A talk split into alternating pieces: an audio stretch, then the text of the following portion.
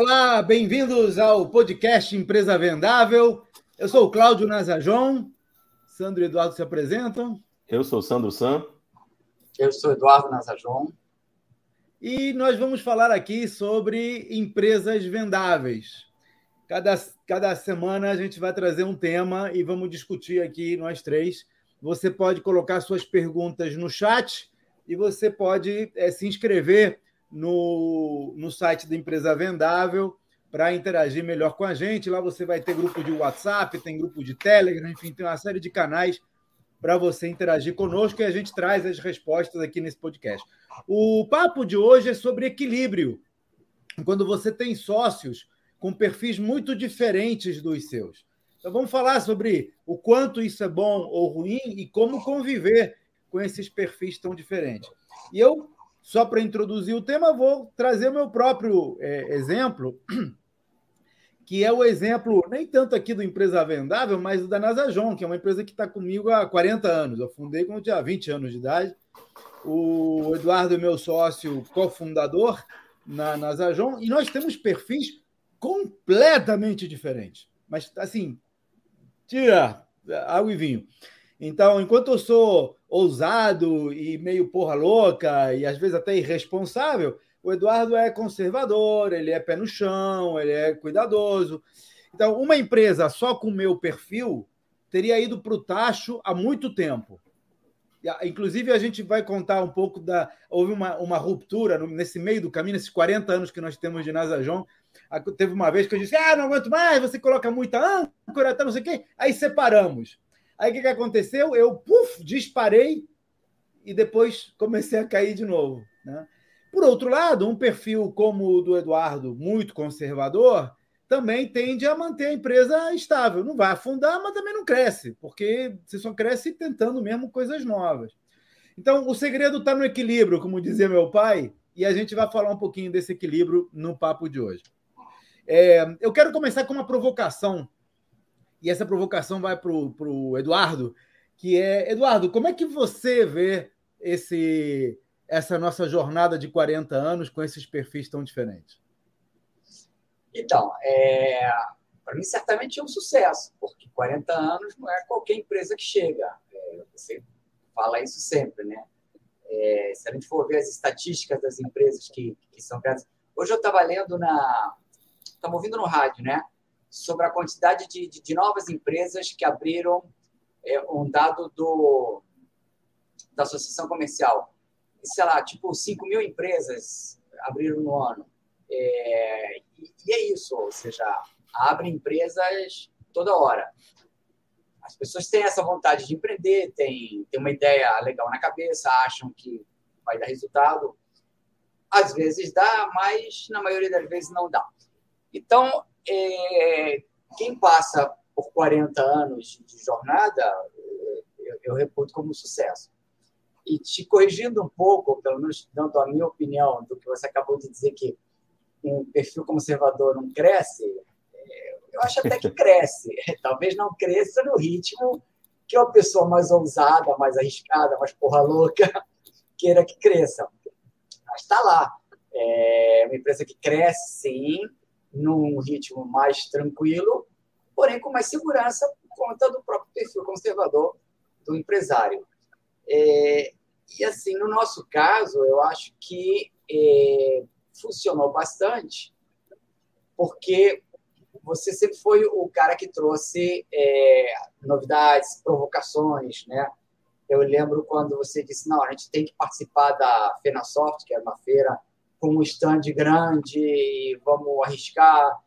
E eu sempre fiz as contas. Então, é, talvez em vez de ficar com um stand do tamanho do, do, do, Rio Centro, a gente ficou com um stand é, não tão pequenininho, mas também não enorme.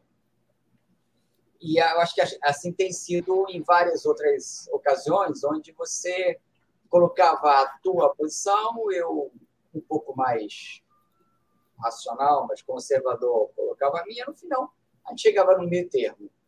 É, não, mas isso, isso, isso trouxe é, um problema depois, porque no início nós tínhamos o, o Henrique, que era o nosso pai e também sócio cofundador, praticamente, que meio que desempatava isso, né? Papai tinha um perfil meio, meio no meio do caminho. É. Então, às vezes a gente conversava, eu falava A, você falava B, vinha o Henrique e dizia, não, vamos para o B, ou vamos para o A. Eu até ficava meio puto com ele, porque ele é. normalmente dava razão a você e tal.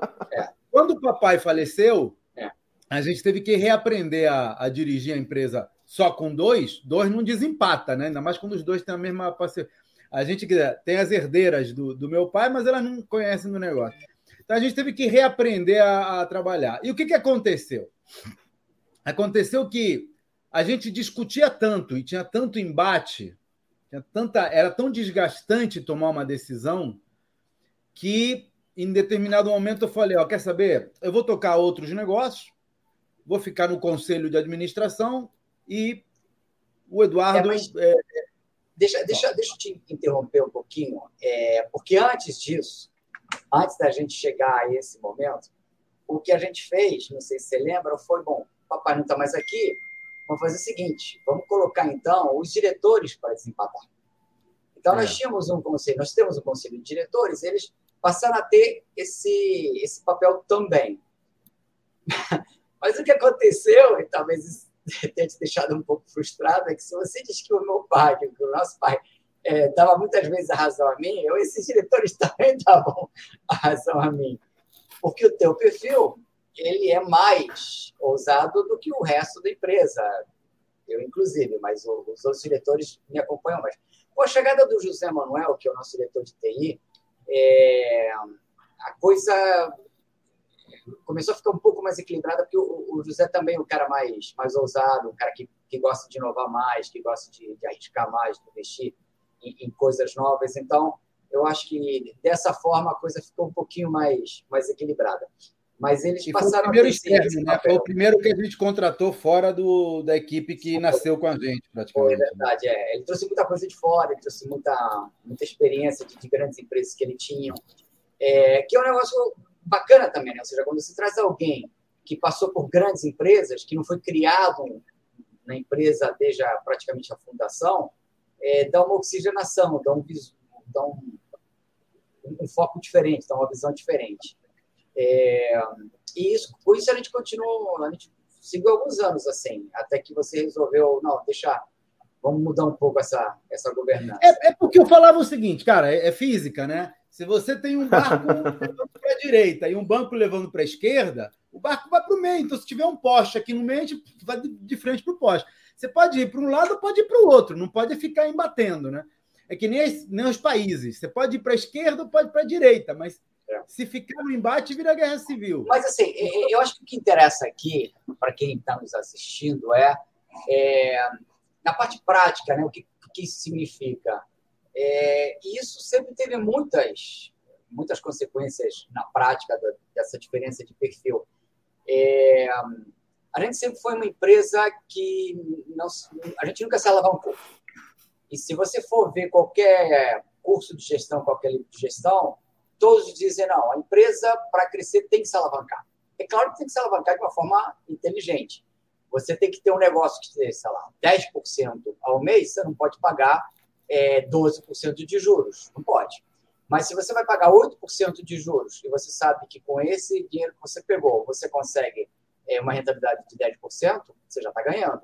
E com isso você consegue escalar, com isso você consegue crescer, que é o que, imagino todas as empresas querem. Pelo menos é o que a gente sempre quis. É, e talvez por conta desse, desse perfil mais conservador, tanto meu como na época meu pai era vivo, o papai também, é, a gente acabou se financiando com o próprio lucro, que também não era, não era, não é ruim. A gente gente vem crescendo esses anos todos.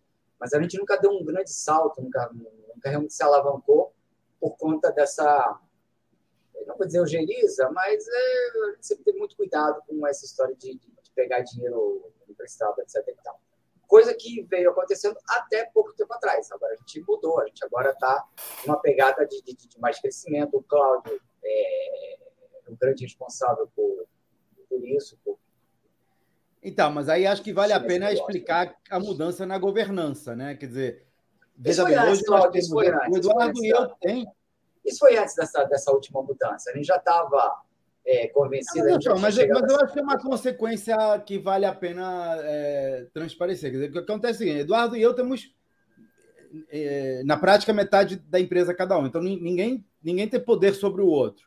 Até costumo dizer que se fosse hoje eu montasse a empresa, eu jamais daria partes iguais para os meus sócios. Né? Mas talvez não tivesse aqui para contar a história se, se fosse assim, porque aí eu, eu teria ganhado nas minhas decisões e a minha é. porra louquice podia ter me é, levado. Você teve, você teve, essa oportunidade, na verdade. Eu tive e, e, quase morri é. mesmo, né? Fui Jubi e voltei.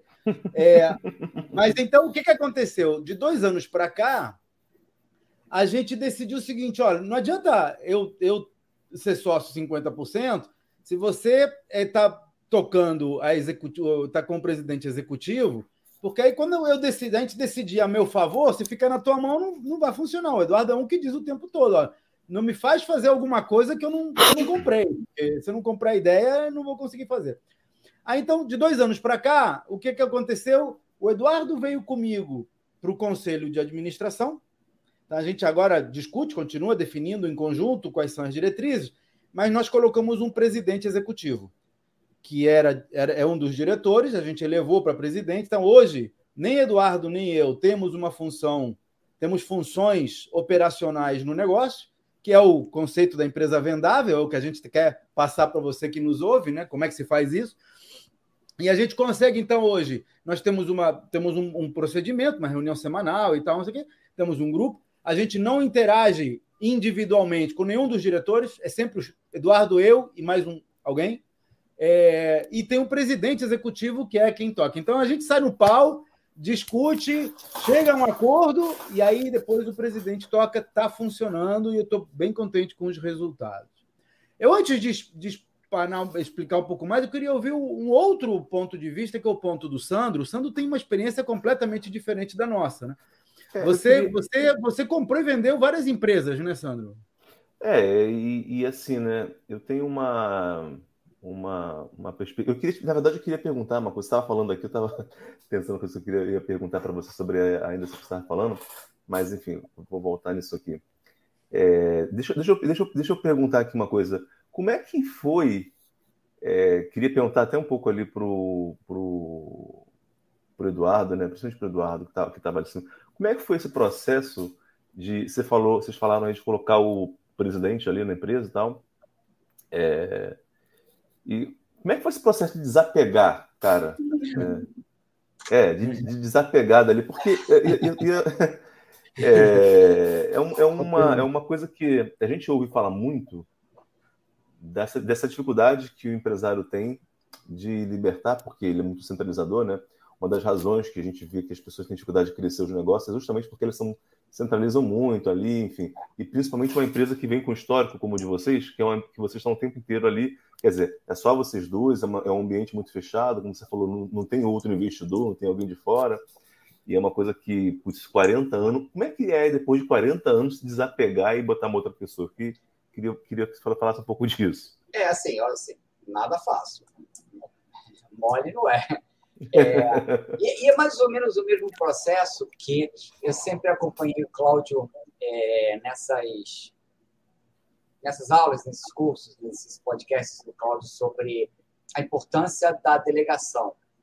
Uma empresa para crescer, para crescer, ela tem que delegar. Você, você não pode aquela história do olho do, do touro engorda o boi é, quando você tem meia dúzia de bois, funciona, mas quando você tem muito boi, você não consegue olhar para tanto boi. Então, você tem que delegar, você tem que criar uma estrutura. E eu tenho percebido essa, essa dificuldade que as pessoas têm, os empresários, não só os empresários, são os executivos também, também. por várias razões. Os executivos, às vezes, porque têm medo de perder o seu emprego, não sei. Os empresários, provavelmente, porque acham que ninguém vai fazer melhor do que eles, às vezes têm razão sim, mas é, se não delegar, a coisa não anda. Então, existe essa, essa dificuldade da pessoa largar o osso. E comigo não foi diferente, porque eu já estava acostumado a essa, essa rotina do dia a dia da operação. Não que eu fizesse grandes, grandes é, coisas operacionais, né? eu sempre tive uma estrutura embaixo de mim, direção, gerência, etc. Mas é, algumas decisões deixaram de passar por mim e isso no início te deixa meio, como assim? É, ele está fazendo dessa forma? Mas, não, não, está errado, está errado. essa outra. Agora, no final das contas, o que a gente quer, tanto Todd como eu, como todo o resto da empresa, como a família, é que a empresa, a empresa cresça. Essa, essa é, uma, é um caminho que a gente escolheu para considerando que a empresa dessa forma vai, vai crescer mais, vai, vai ter uma velocidade maior é, do que quando estava simplesmente na, na, minha mão é, essa, essa direção. Mas não é fácil, não. Outra, né? Se você me permite um comentário, Eduardo, é, a gente às vezes gasta muito, muito esforço, muitos recursos em coisas que não trazem um, um, um o, benefício daquele esforço não é proporcional. A gente gasta um tempão para decidir como é que a porta vai ser colocada. Isso aqui, no longo prazo, não faz, não faz coisa nenhuma. Então, a gente está acostumado. Já, essas decisões eu já, já, já não já não estavam comigo. Essa decisão já estava com o pessoal abaixo. Mas não, mas, mas assim, tem muita coisa que mesmo, mesmo ô, ô, ô, Eduardo, que decisões você, for, você, você sentiu mais em, em, abrir mão, cara? Que, que, que, que momento você sentiu assim que você falou, cara, será que isso vai dar merda? É... Não, assim, o, deixa, o... deixa, eu, deixa eu explicar também um pouco mais o, o momento que, na verdade, eu não saí só da presidência. Eu estava acumulando também diretoria de vendas. Então, em vendas, eu tinha mais é, uma gestão um pouco mais operacional, em, algumas decisões mais do dia a dia, mais práticas, passavam por mim. Sobre comissionamento, sobre que tipo de, de oferta a gente ia fazer, sobre que tipo de é, desconto a gente ia dar, enfim, tem, uma série de, de, de, coisas do dia a dia que passavam por mim. Então, eu já, eu já tinha perdido essa função, porque a gente tinha contratado um, um diretor comercial, que no caso não, não funcionou, é, e depois veio o outro, então essa parte, de qualquer forma, eu perderia.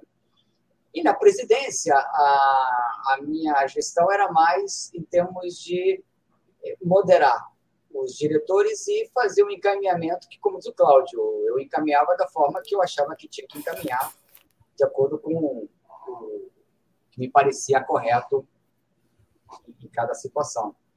Mas, mas o, o operacional em termos de, de, presidência, não, esse realmente não, não tinha. Mas chegou uma hora que você viu assim, você começou a ver, tipo, é, alguma coisa acontecendo, algum caminho sendo dado, e você, tipo, nem sabia que aquilo estava acontecendo, e aí, tipo, putz, cara, não, não passou por mim isso. Não, você diz o quê? Foi... Você diz é, depois que eu saí da, da É, eu digo, eu, digo, eu digo no processo que você saiu, porque você, é, eu imagino que você estava. Você está ali, opera, de, mesmo que estrategicamente, controlando uma série de, de, atividades ou decisões, enfim, estão passando por você de uma forma ou de outra. Minha pergunta é se em algum momento é, surgiu essa coisa da, da, ou da insegurança, da preocupação de você ver não, que algumas não. coisas estão acontecendo seja, e você nem não estava envolvido. Não, assim, tem, tem uma série de coisas que eu tenho certeza que, que não passam nem por mim nem pelo Cláudio, que a gente não, não fica sabendo, mas o. E de fato, a gente não fica sabendo, mas o, o, o macro, sim. O, macro, a gente tem eh, reuniões frequentes com o presidente, tem uma reunião por semana com o resto da diretoria, então a gente fica sabendo. Hoje o nosso, o nosso, nosso, a nossa estrutura hoje, Sandro, é a seguinte: nós temos uma duas reuniões por semana, mas uma, uma é, é reserva com o presidente. Então, toda segunda-feira a gente se encontra com ele e às quintas-feiras tem um, uma, uma reunião agendada. É um, é um, tempo bloqueado, mas que a gente só tem reunião se precisar. Então, toda segunda a gente faz a gente de reunião de update, de atualização. Depois, é, a gente recebe as atas das reuniões da diretoria. E nós temos uma reunião de diretoria que a gente participa. É, perdão, as reuniões de conselho. Né? É, as reuniões de conselho são as reuniões com gerentes e diretores. A gente não participa, mas a gente tem acesso à ata. São coisas mais operacionais. E aí, nas quintas-feiras, nós temos a reunião com os diretores. Que aí a gente participa, e o combinado é a gente participar no banco da reserva. Quer dizer, a gente tenta, não é fácil, a gente tenta não se posicionar muito. É. É, então, é um exercício, a gente está aprendendo. Isso para a gente é uma coisa muito nova, né? Mas estamos aprendendo. É que o, o, Carlos outro dia reclamou que a gente está muito ativo na reunião de diretoria e às vezes a gente coloca posições contrárias a dele. Então falou, tem razão, a gente vai passar a assistir, eventualmente a gente interage com você para você interagir com eles. mas a gente participa dessa reunião. Então, nós, na prática, a gente participa de duas reuniões: uma só com o presidente, para a gente se alinhar, e uma com os diretores no, na, na, nas quintas-feiras. Mas, além disso, nós temos um grupo de WhatsApp muito ativo da diretoria. Todo dia a gente está trocando bola ali, todo dia. E, além do mais, temos grupos de WhatsApp, Eduardo, eu e cada diretor, e cada presidente, e, e, e o presidente. Então, a gente interage muito de maneira assíncrona. A gente deixa a mensagem, o cara responde, o outro vem, pá, a gente vai trocando bola assim. Está funcionando muito bem, na minha opinião. Não sei, Eduardo, se está satisfeito, mas eu estou muito contente com o resultado. Ah, entendi, entendi. É, então é um processo que vocês estão acompanhando de, bem de perto ainda, né? é. Forma. É, mas é, sem mão na operação. A gente está acompanhando de perto, não é que nem uma ação que a gente investiu e deixa os caras tocarem, mas a gente não tem uma função operacional. Se, se Eduardo e eu hoje decidimos ir fazer uma, um, um velejar fazer uma travessia transatlântica num veleiro sem internet durante seis meses, a empresa continua na boa. Entendi. É, depois entendi. você vai ver o que aconteceu, né? a, gente não sabe, a gente não sabe. A gente, a gente espera, a gente deseja que seja assim. Melhor ainda, a gente deseja que daqui a seis meses a empresa esteja valendo mais, esteja maior. Não, é você sabe que eu, eu, eu, lembro de uma. Uma coisa legal para falar, Eduardo, é, o Sandro. A gente estabeleceu. Como é que a gente fez com o presidente? Esse presidente ele é um diretor, né? A gente pensou ele para a presidência executiva. Cara, vai que não dá certo. A gente vai perder o presidente e o diretor, aí vai, vai ficar mal. E já aconteceu isso. Já aconteceu de eu pensar uma ótima vendedora para virar gerente de vendas. Ela, como vendedora, era sensacional, como gerente, era uma aberração. E, e a gente falou para ela, cara, volta a ser vendedora. Ela não quis, porque, claro, era, era até uma humilhação, né? Então, neste caso, a gente tomou muito cuidado. A gente tomou muito cuidado para é, dizer para ele o seguinte: ó. Opa! Voltou. Tô aqui. Voltou. Tô aqui. Tá, até onde você me pegou? Não, você falou da sua vendedora. Você pensou ela e pensei ela, mas virou uma péssima gerente. Aí perdi a vendedora e a gerente, porque na hora que eu falei para ela, bom, volta a ser vendedora, ela não quis. Que ia ser uma humilhação para ela, né? É, então a gente toma muito cuidado com o Carlos para dizer o seguinte: ó, é mandato tampão de dois anos. É, em dois anos você sai, que nem presidência de associação ou presidente de país. Só que o presidente de país pode ficar oito anos, né? Tá aqui é dois anos. Como é que você continua?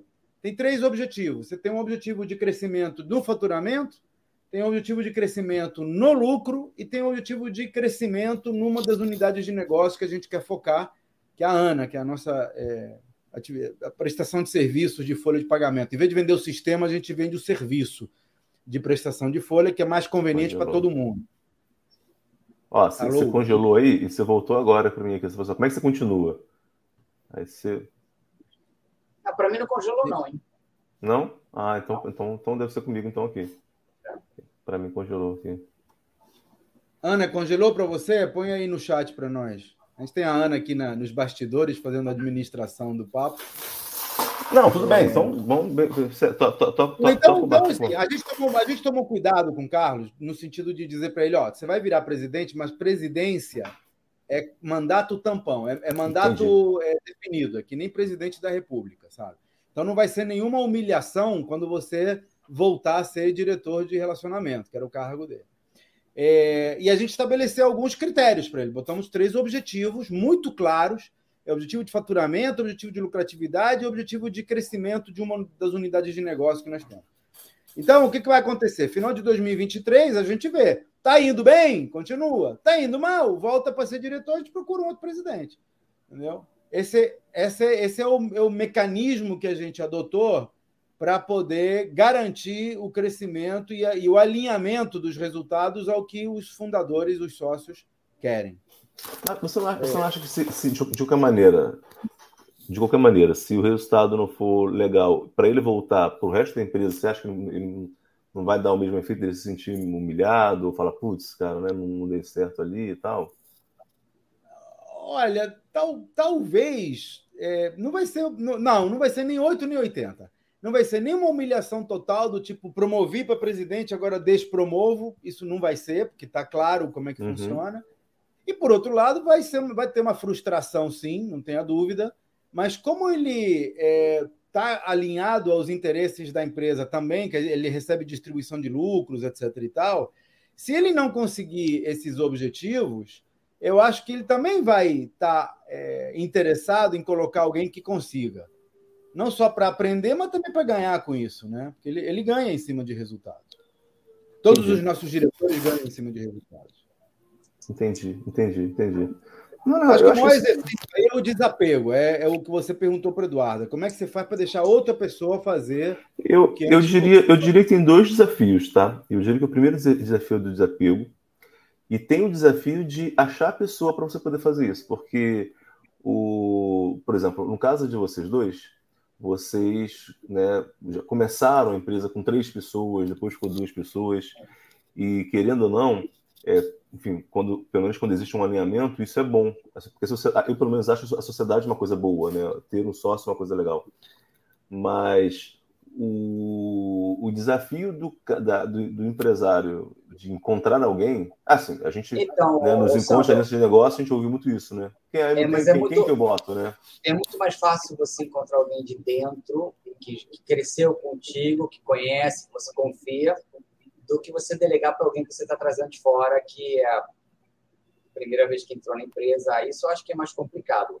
É, eu não ficaria tão, tão tranquilo, não sei nem se a gente partiria para um, um, negócio desses, de deixar a empresa na mão de um cara que a gente não conhece. Mas você quer ver uma coisa que, que, que, que, que acontece? Mas tem gente que faz isso, hein? Tem, tem, tem muita empresa, essas empresas mais. que a nossa é uma empresa familiar, mas empresas não. que não são familiares, isso é muito comum. Eu ia Agora, te falar. Funciona, às vezes não funciona. Eu ia, te, eu ia comentar uma outra coisa, porque assim, é, eu, eu, eu, também penso que no mundo ideal, pegar alguém que já conhece a cultura da empresa, que já vem, que está crescendo junto, etc., para promover, seria ideal. E eu até penso que a maioria, ou pelo menos muitos empresários, tentam fazer esse caminho.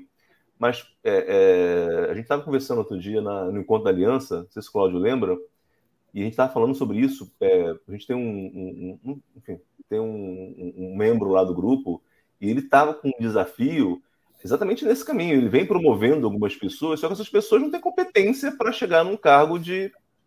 Né? Ele, não, não ele não consegue. É assim, a pessoa é legal, putz, é bacana, show de bola, é muito amigo, mas ele. Não, né, Você ele não que... consegue dentro da empresa dele achar ninguém que, que ele consiga então, investir. Isso, isso, pode é um problema, um... isso é um problema com muitas empresas que elas contratam é, estagiários é, ou, ou, ou, pessoas de, de, de nível operacional sem olhar lá na frente. Eu acho que isso é muito importante. Quando você está contratando alguém, você contrate alguém, não para a função que ele está sendo contratado, mas esse, eu, eu, vejo esse cara como gerente, às vezes você não consegue, tem que contratar qualquer pessoa que aparece mesmo, não tem jeito.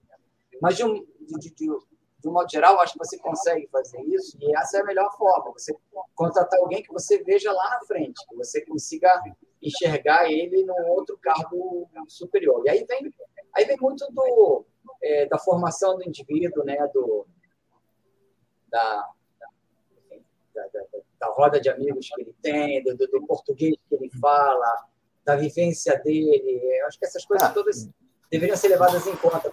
Quando o cara vai é, aspirar um cargo maior, quando você precisa que esse camarada aspire um cargo maior, isso tudo vai, vai influir. É, você Sandro, você para você ter uma ideia, um caso, um caso real que aconteceu com a gente. A, a gente meio que determinou que cada diretor tenha um sucessor, pelo menos em formação. Então, é, e assim, essa é a colocação para ele, porque a, a, gente deixa muito claro, ó, a empresa crescendo, as oportunidades surgem. Então, você só consegue sair do lugar onde você está se houver um sucessor possível para você. Então, essa, essa é a diretriz. Nem sempre a gente consegue, mas essa é a diretriz. E aí nós tínhamos um caso de um dos diretores que tinha um, um subalterno, digamos assim, um gerente, é, muito capaz, muito capaz. Era uma menina, inclusive, uma moça. Tá? Muito capaz no que ela fazia, como gerente, né? Mas uhum. ela não, não tinha a menor condição de ser alçada a, a diretora no caso de necessidade. Ela não, não tinha como crescer, ela estava no até porque não tinha nenhuma ambição, nada, tá? E assim, na primeira oportunidade a gente trocou essa pessoa. É... porque o objetivo é, como diz Eduardo, é você contratar pessoas que possam crescer. Não necessariamente que estejam aptas a assumir uma, uma posição maior, mas que, que você possa formá-las ao longo do tempo, que leva um, dois, três, quatro anos você formar uma pessoa de nível de alta gestão. Mas ela tem que ser formável. Porque se você não formar, você vai ficar com uma empresa que tem a cabeça do povo com os tentáculos, e aí nunca nenhum tentáculo vai conseguir virar a cabeça do povo. E aí o empresário não sai do lugar, irmão. E o que, que você acha que é. Estou entendendo, né? Que o que, que eu estou que que eu tô, entendendo, tô pegando aqui, né? Você está falando assim, tá para mim. Então, ok, eu preciso contratar alguém que tenha, que, que tenha, que tenha é, capacidade de, de, de, enfim, de se Potencial. desenvolver ao longo de um tempo. Agora, como é que é esse desenvolvimento, ou, pelo menos como é que, pelo menos no caso de vocês, né, Lia, como é que é, como é que vocês trabalham esse desenvolvimento? É assim, a pessoa ela, ela, ela se autodesenvolve ou a empresa fornece elementos para que ela se desenvolva para aquilo que ela quer? Como é que é esse processo de desenvolvimento da, da, das pessoas ou da formação das pessoas para que elas consigam chegar, né, é, e possam, sei lá, o, o, cara que é assistente possa suceder o gerente, e o cara que é gerente possa suceder um diretor, e o cara que é diretor possa enfim, chegar ali a presidência. É o, ideal, é, o ideal é que isso parta da própria pessoa, né? O ideal é que a pessoa seja, seja ambiciosa, seja, seja fominha, queira isso. E aí eu acho que o nosso papel como empresa tem que ser apoiar essa, essa ambição, essa, essa, esse desejo de crescer ou mandando para um curso fora, ou investindo em faculdade, ou colocando ela como trainee num determinado, uma determinada função. Mas acho que a pessoa tem que ter essa, essa iniciativa. O que tem acontecido ao longo da nossa história é que é, todos esses cargos de gestão, tanto para gerente como para diretoria, a pessoa já era já, já exercia essa função antes dela ser promovida. O, camarada ele, ele, já era gerente, já, já gerenciava pessoas, já gerenciava processos, já, já, já contribuía com, com, com ideias antes dele ser promovido a gerente. Nunca foi o contrário, nunca. Então, da mesma forma, acho que a pessoa que quer crescer, ela tem que. Mas esse, esse, mas esse processo. Mas esse processo, assim, esse processo ele aconteceu naturalmente, tipo, a pessoa foi assumindo funções ou, ou vocês sim, iam criando sim. oportunidade para essa pessoa ir fazer e falar, fulano, eu vou criar essa área aqui, você vai tocar isso aqui, tá. meio que informalmente, enfim, como é que... Sandro, isso tem muito a ver com a característica da empresa. Sim, sim, é no caso de vocês. Principalmente com a característica dos gestores que estão acima. No caso, tanto o Claudio quanto eu, a gente sempre é, confiou nas pessoas de que elas vão fazer o melhor de si e vão exercer é, da melhor forma aquela tarefa. Então, a gente sempre deu liberdade. Eu acho que esse, é, é, se você me pergunta qual é o nosso mérito, eu acho que o nosso mérito sempre foi esse, foi é, contratar pessoas legais, pessoas boas, pessoas que a gente achava que, opa, esse cara vai, vai fazer carreira legal, e a gente dá oportunidade, a gente confiar e, e dar liberdade de ação para que essa pessoa exerça da melhor forma o seu papel. Muitas vezes a pessoa se limitava àquilo que ela foi contratada e, e poucas vezes essa pessoa se excedeu e esses que se excederam tá até, tá aí até hoje em outros cargos. Então, acho que esse foi o nosso papel, o papel de empresa. Agora, isso varia muito. Tem empresas que têm isso de uma forma mais formal, né? Tem é, não, não, sim, sim. A gente até tem, né? A gente tem academia de liderança hoje em dia, mas no início não tinha. Gente, hoje em dia tem um, um RH bacana, poderoso, que, que é, é, faz esses, essas ações, faz encontros entre, entre as gerências, entre as supervisões e é, faz trabalhos, dá livros para cada um ler, depois tem que cada um tem que fazer um, um sumário de do que leu e trocar ideias. Então, essas coisas acho que são, são boas para o crescimento profissional de cada um. Mas, Eu acho é, que um, um cuidado que a gente tem que tomar, é, complementando, é que, o que e a gente aprendeu isso é, ao longo do processo, é que você pode ter que mudar o mindset, né? Que o empresário que contrata um diretor, por exemplo, ou um presidente, no nosso caso, e, e diz para o cara o que ele tem que fazer e como ele tem que fazer, então contrata o estagiário que é mais barato. Porque você está fazendo trabalho. Sim. Acho que o teu papel como, como empresário é, é buscar as pessoas que tenham a competência e a capacitação para fazer aquilo e deixar o cara trabalhar. Então, nosso papel é estabelecer metas e objetivos, é estabelecer diretrizes. Mas o que, que ele vai fazer, o como ele vai fazer, tudo pode até, você pode até vetar, pode ter papel de veto. A gente dá valores. Pode ficar né? o cara o que fazer o tempo todo, senão não é barato contratar um estagiário. É isso, a gente dá as diretrizes, tá? por isso que a gente dá os valores, né?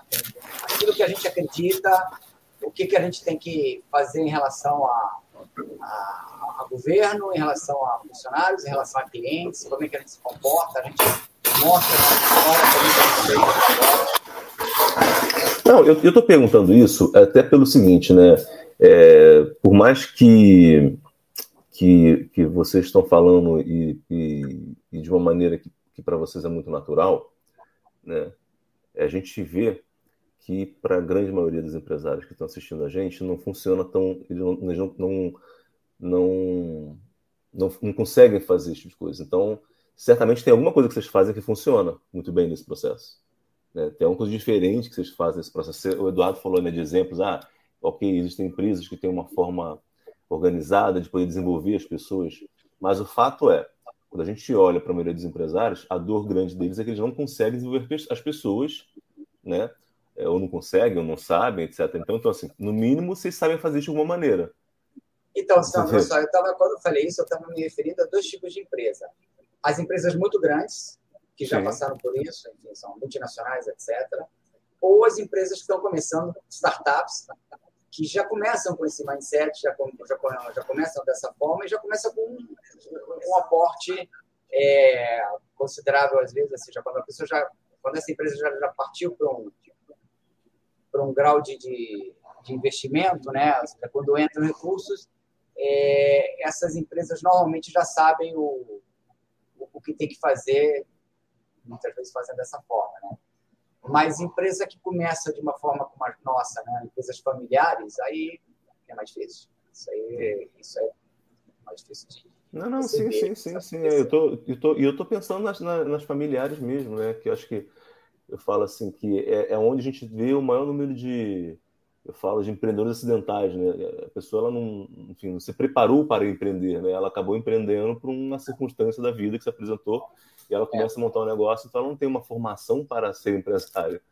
E aí, é, e um dos gargalos que esse empresário encontra, é, que tem a ver com, né, com a delegação, tem a ver com, com, com desenvolvimento com, com, com crescimento, é justamente o desenvolvimento das pessoas. Eu diria que a contratação é um ponto de dor difícil, né? Saber conseguir contratar e desenvolver as pessoas. Né? A gente vai ouvir o tempo inteiro. A gente, quando faz o lançamento da empresa a gente roda aquelas pesquisas maior dor que o cara tem, putz, não saber contratar, não, não conseguir contratar, nas palavras dele, né? Não consigo contratar, não sei contratar, ou não consigo delegar. E, e geralmente o discurso é sempre aquele, putz, ah, mas o meu funcionário não faz, né? não consigo contratar gente boa, todo mundo não presta. Que a gente vai ouvindo muito, muito. É, eu vi, eu li um livro recentemente é, é, sobre a contratação de pessoas que pensem como dono. E essas pessoas que é o. Acho que era. The Owner Factor, é, era em inglês, assim, mas é, assim, é o fator dono, acho que era o nome do livro traduzido, né? E ele dizia o seguinte: que você tem que contratar pessoas que, em pouco tempo, passem a se comportar como se fossem donas do negócio. É, é com essas pessoas que você tem que contar, é nessas pessoas que você pode é, confiar de que a coisa vai à frente depois que você se afastar um pouco, né? Para essas pessoas que você pode delegar. E assim, não é fácil, mas também não é tão difícil. O que acontece também é que as pessoas, às vezes, contratam pessoas legais, as, as empresários contratam pessoas legais, mas não investem nelas. Não as tratam da forma como elas deveriam ser tratadas. Então, aí essas pessoas acabam é, acho que isso, ou indo isso, embora acho, ou, ou deixando acho de, de, Acho que esse é um bom ponto. Eduardo, esse, é um bom ponto. O que esse cara de, de, é, defende? Porque eu sou da opinião de que empregado é empregado, não é dono. Se ele fosse dono, ele montaria empresa, pô. Não, mas assim, é, dono no sentido de ter que sentir que ele a empresa é em primeiro lugar. É, não, cara, a empresa, empresa, não tem que vir em primeiro lugar. Em primeiro lugar vem a vida dele, vem a família dele. É. A empresa tem que criar mecanismos é. para que ele diz... queira fazer o que você, que é empresário, quer que ele faça. Mas ele diz... tem que olhar os interesses dele, não os teus. É, mas o que esse cara diz é o seguinte: os interesses dele estão intimamente ligados aos interesses da empresa. Né? Na, na medida que a empresa tem sucesso e que ele é parte desse sucesso, se ele tiver, claro, se ele tiver os resultados. Então, é isso que eu estou dizendo. Você vai alinhar interesses. Você vai dizer, ó, vai ter um bônus aqui, tem uma cenoura deste tamanho. Às se a empresa der tais e tais resultados. Entendeu? Olha só, Cláudio, assim, eu, eu vou te dizer. É... Porque, olha só, é, é um paradoxo. Se o cara pensar como dono, olha é, só ele tem ambição e ele acaba virando dono, ele vai te passar a perna. Só, eu, e se eu... ele não tiver ambição, ele não vai pensar como dono, ele vai para ele tá bem como tá, de segunda a sexta, de 9 às 18. Olha só, eu vou, eu vou te dizer o papo que eu tive com a minha, com a minha noiva essa semana. Ela estava me falando da carreira dela é, numa empresa de, de telecomunicações. E ela entrou bem novinha para ser atendente de telecom. E em seis meses, ela passou a, a ser supervisora da área. E ela era novinha, sei lá, 18, 18 19 anos. Em seis meses ela passou a ser supervisora. E ela disse o seguinte, que ela sempre deu sorte com chefes que eram tidas como é, dragões, como ogras, como pessoas de, de, muito difícil trato. E depois ela se tocou por que, que isso acontecia, por que, que ela ganhava, é, que com ela sempre foram muito carinhosas, sempre foram muito legais, ao contrário do que os outros diziam. E ela, depois ela se tocou o que, que acontecia ela sempre foi muito Caxias. E essas mulheres fortes, essas, super, essas gestoras que eram muito fortes, eram mulheres muito responsáveis, muito comprometidas com a, com a empresa, muito comprometidas com o trabalho. E elas conseguiam enxergar nela alguém parecido com elas mesmas, alguém que levava a coisa séria, que não ficava voando no trabalho, que atendia bem o cliente, que corria atrás da solução. Então, isso fez com que ela é, rapidamente subisse na carreira. É disso que eu estou falando. É alguém que bota os interesses da empresa em primeiro lugar e, e isso automaticamente, isso de uma forma muito natural, muito vegetativa, vai fazer com que ela seja premiada. Você não precisa dizer que você vai receber um bônus. É acho que, acho que o paradoxo está aí. Os interesses da empresa não podem vir em primeiro lugar. O que tem que vir em primeiro lugar é o interesse da pessoa. O que cabe ao empresário é fazer com que o interesse da empresa e o interesse da pessoa estejam alinhados.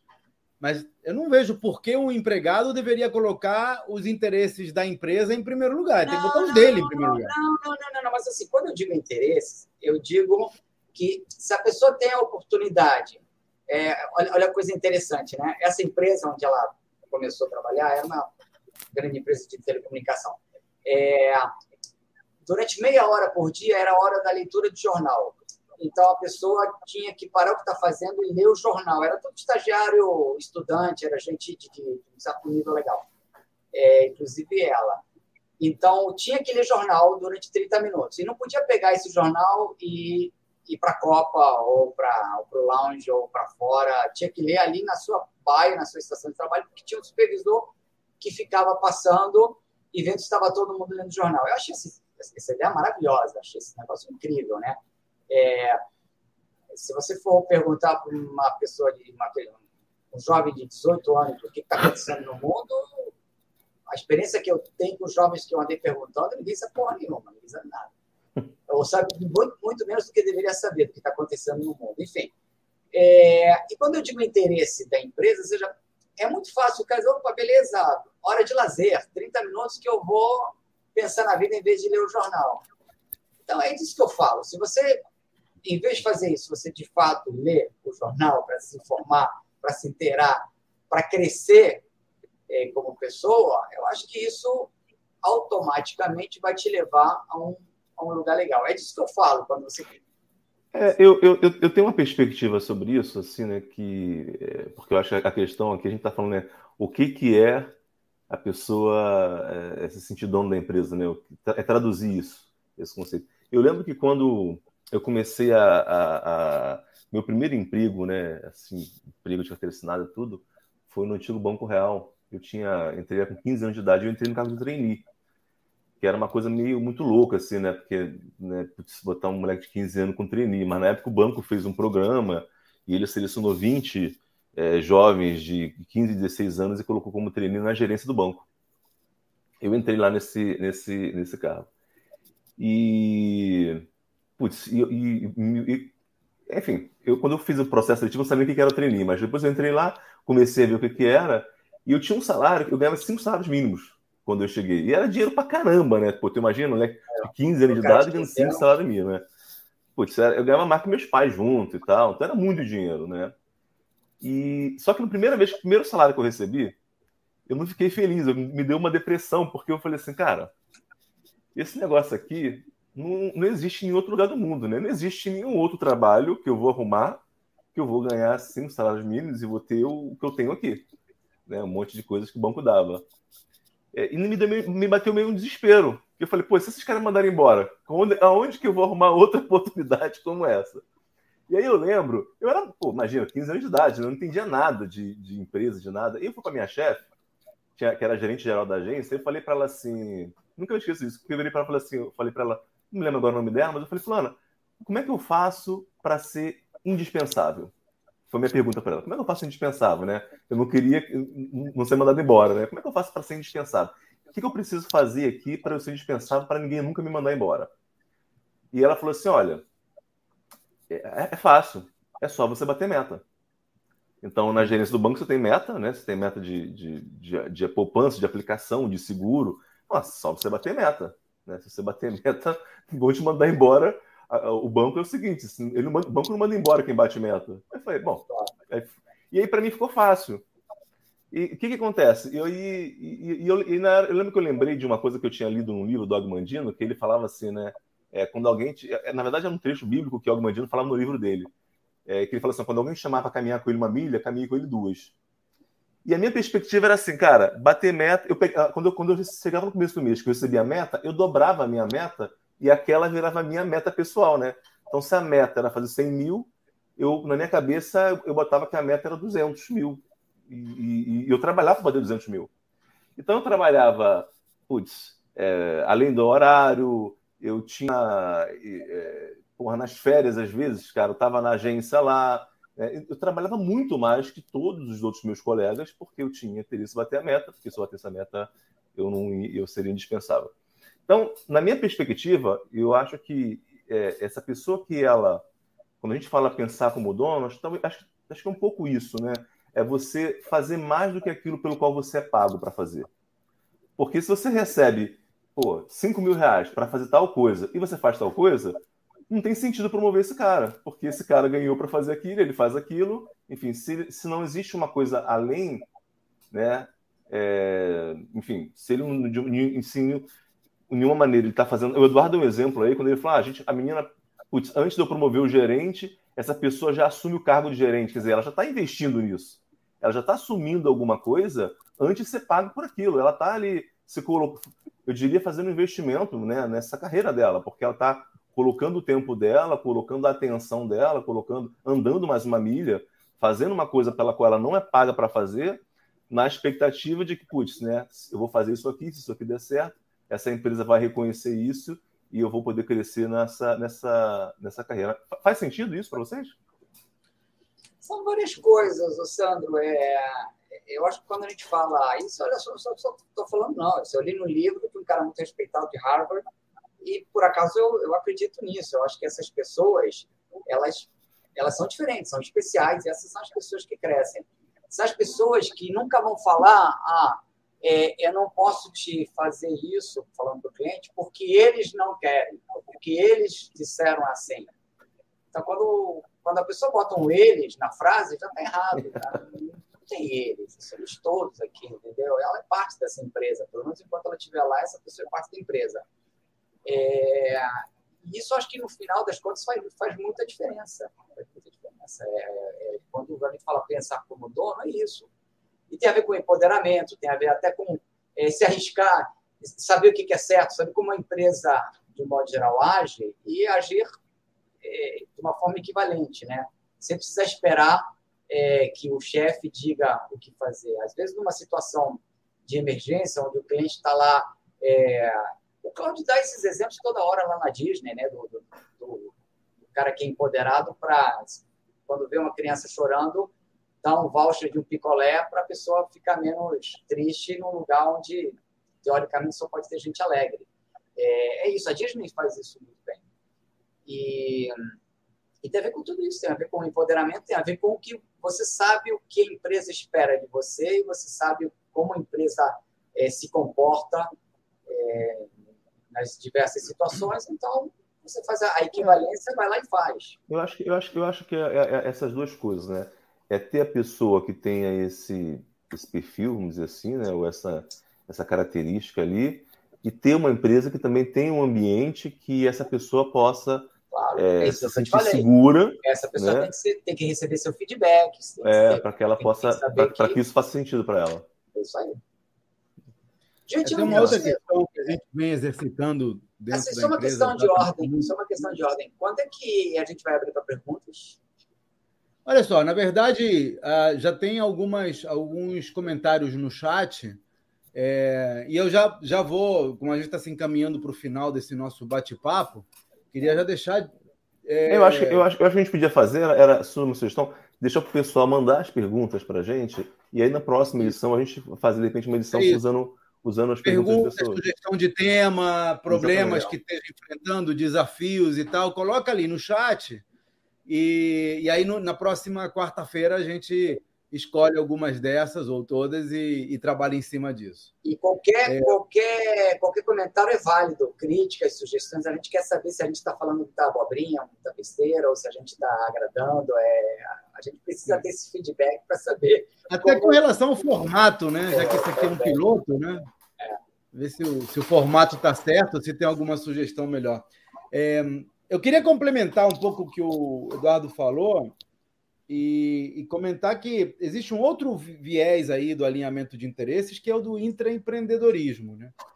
Quando a empresa permite ao empregado, ao funcionário, é, fazer projetos pessoais, quando demanda, inclusive, eu tenho, nesse momento eu tenho uma pessoa do meu time que está sobrando tempo, digamos assim, porque parte das tarefas foram eliminadas por causa de um projeto que parou, e aí ela é uma pessoa que eu quero manter na equipe, mas ela não tem demanda para o tempo dela. Eu falei, cara, inventa um projeto. Você tem uma semana aí para pensar num projeto e me apresentar. Vai ter que apresentar segunda-feira que vem agora. Entendeu? E aí vamos trabalhar esses projetos. Ela vai pegar alguma coisa que ela queira fazer, que ela se sinta competente ou queira desenvolver, e que também agregue valor à empresa, né, ao nosso, ao nosso trabalho. E aí nós vamos trabalhar juntos e ela vai arrumar. Então, essa disposição de investir no, no, empregado, de alinhar interesse. Porque ela quer crescer e eu também quero que ela cresça. Também quero agregar valor. Então não é toda empresa que gera isso. Tem algumas empresas que fazem isso de maneira institucional, né? O Google dá um dia por semana para a pessoa fazer projetos pessoais. É, é nesse esquema. O cara inventa um projeto, pode ser ele, com colegas, com, com pessoas de fora e tal, aprova o projeto e, cara, pode ficar o tempo que precisar desenvolvendo aquele projeto. Tem que apresentar resultados. Tem outras empresas que fazem projeto de um dia. Então, o cara tem um dia por mês dedicado ao projeto, você tem que apresentar algum resultado desse projeto de um dia. Então, tem vários formatos, né? O nosso, por enquanto, está em formação, mas a gente dá essa possibilidade para o funcionário, para o empregado que quer se desenvolver e acha que ali ele está estagnado. Cara, então pensa em alguma coisa, me traz, vende a ideia e a gente está. Estamos juntos. Tá, todo mundo quer crescer aqui.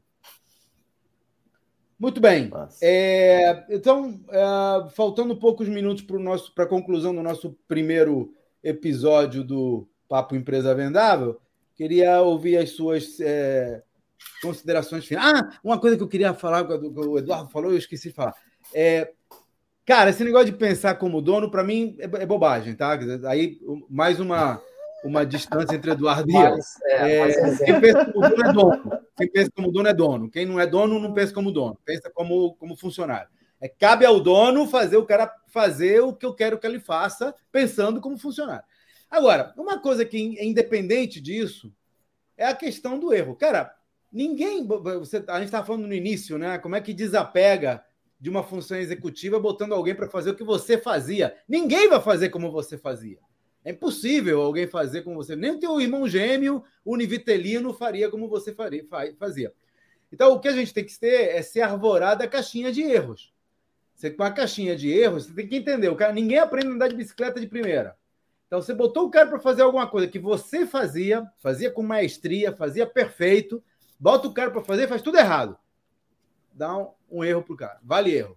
Ó, não é assim, meu filho, tem que fazer assado. O cara vai lá e erra de novo. Ninguém gosta de errar, ninguém erra de propósito. Sabe? o cara vai lá faz de novo. Não é assim, cara, tem que fazer assado. Então, ah, se o cara ficar errando na mesma coisa o tempo todo, não é ele, sabe? Muda a pessoa. Mas se não, a tendência é ele aprender. E olha, vou te falar. Eu dirijo há 40 anos.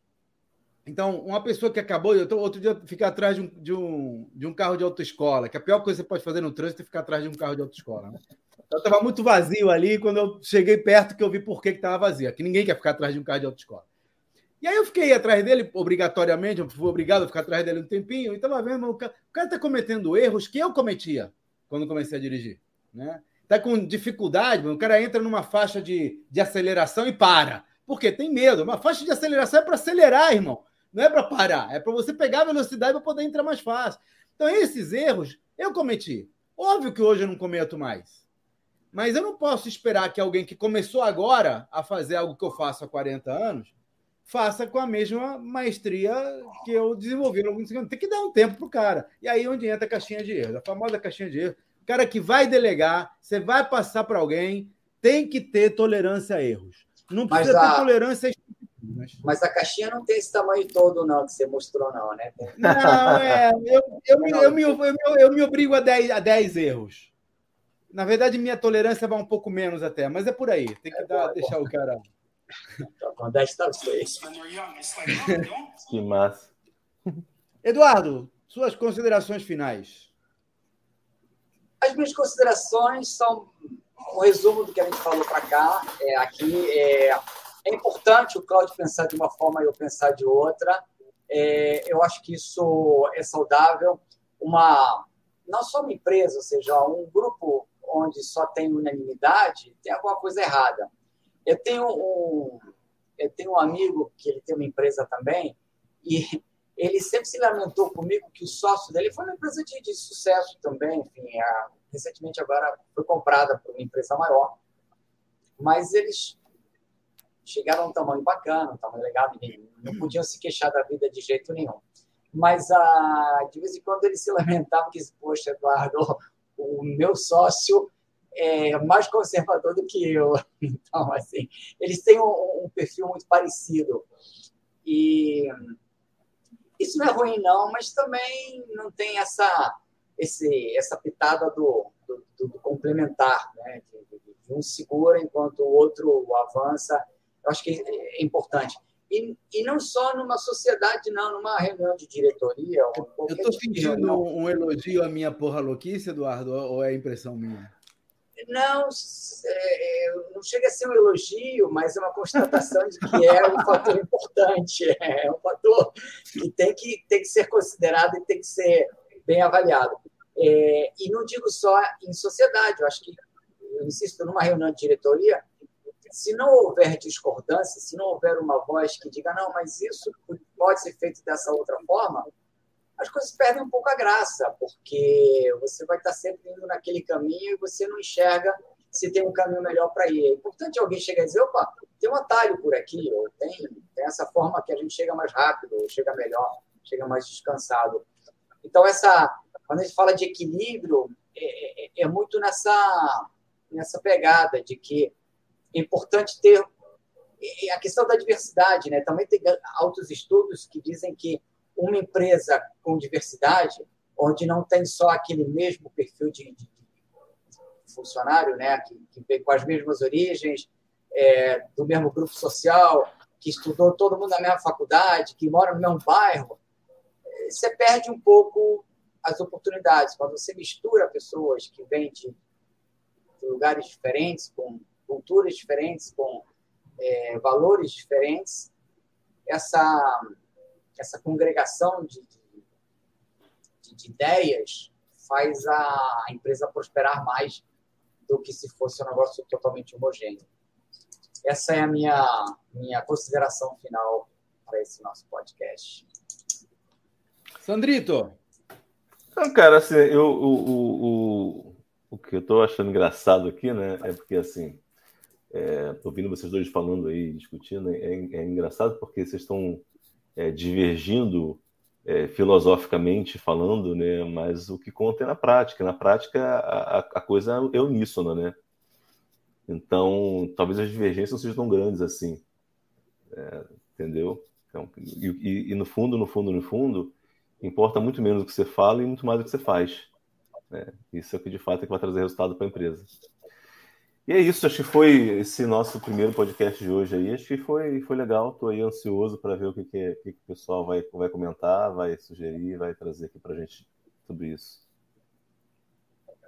Maravilha. Bom, eu quero terminar então dizendo que isso aqui como é, é mais um piloto, é mais um experimento e, e é parte do que eu penso que é o segredo do sucesso de qualquer empresa, que é você fazer tentativa e erro. Se você fizer sempre a mesma coisa que vem funcionando até agora, esse negócio de em time que está vencendo não se mexe. Cara, se fosse assim, a gente ainda estava com um time que venceu a Copa de 1970. Tinha um monte de velhinho lá, de 90 anos, jogando futebol para o Brasil. Então, assim, se você não mexer em time que está vencendo, em algum momento esse time começa a perder.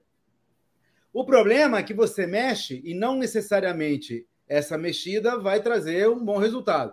Então, eu acho que o, o, o trabalho do empresário, o trabalho do empreendedor, é estar permanentemente fazendo experimentos e avaliando os resultados desses experimentos para ver se vale a pena mantê-los ou não. Nós, eu na minha vida fiz alguns experimentos que deram certo e foram mantidos e crescidos, e outros experimentos que deram errado e alguns eu deram errado e eu acabei rápido, que é, é o melhor dos mundos, e alguns deram errado e eu demorei muito para acabar, e aí me ferrei. Né? É, mas, enfim, é parte da história, é parte da vida. Este é o primeiro episódio do podcast Empresa Vendável. A ideia é trazer. Nós temos. O Sandro mencionou a Aliança de Negócios. A Aliança de Negócios é o nosso grupo de mentoria.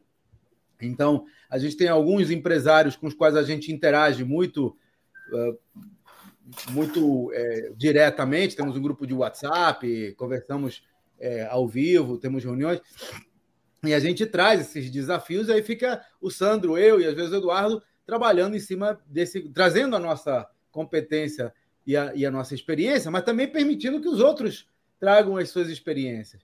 Então, esse aqui é um, é um, primeiro episódio de juntar nós três. Já, já viu que nós temos, como diz o Sandro, valores parecidos, mas backgrounds diferentes. Eu, eu, a gente não conseguiu explorar a, a, as histórias do Sandro, mas certamente algum dos próximos episódios eu quero ouvir um pouco dessas empresas que você comprou e vendeu. É, e você viu como é que funciona uma discussão entre Eduardo e eu, por exemplo, na prática. A gente não treinou, a gente não. A única coisa que a gente definiu para esse podcast foi o tema.